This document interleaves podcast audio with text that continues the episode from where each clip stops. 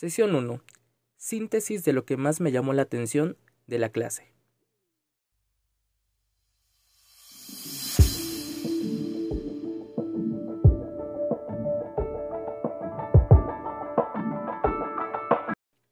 La primera sesión me pareció bastante interesante.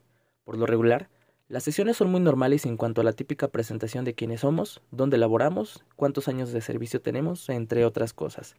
Sin embargo, el iniciar con la parte del epitafio fue un tanto complicado el poder formular una frase con la cual pudiera identificarme respecto a lo que he querido lograr en mi vida. Y quizá la razón de esto se deba a que sabemos de la existencia de la muerte.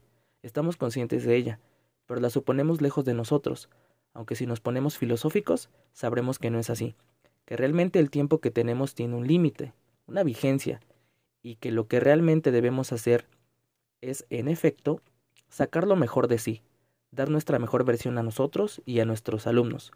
Cuando logré por fin hilar ideas y complementar mi epitafio, me sentí de lo más identificado porque bajo esta temática pude darme cuenta que es así como veo la vida y como salgo de muchas de las situaciones complicadas que me ha tocado vivir.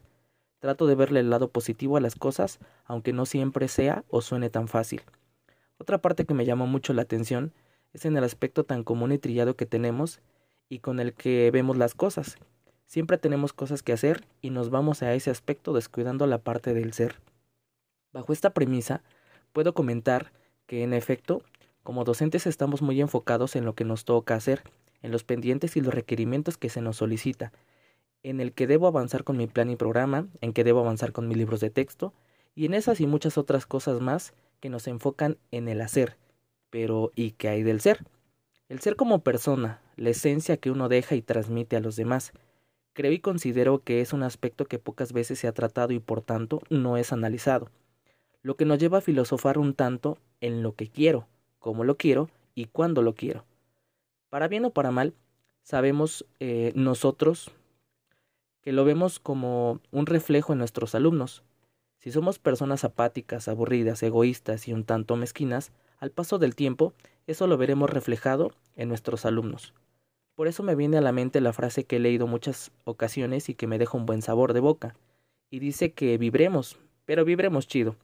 Pues mediante esa forma de pensar podremos ser mejores personas, amables y bondadosas con el prójimo, honesto y sincero, pero sobre todo, mejores seres humanos, con empatía, y esto último es algo que le falta a muchas personas actualmente.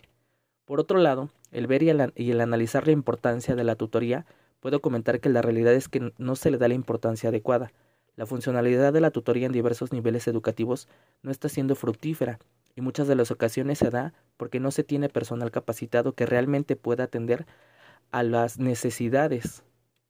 Muchas de las ocasiones simplemente es una hora de relleno donde la tutoría se lleva a cabo bajo un test que rara vez tiene razón de ser. Es por ello que se debe analizar y capacitar al personal educativo para que realmente se pueda llevar una tutoría adecuada en los diversos niveles y centros de trabajo.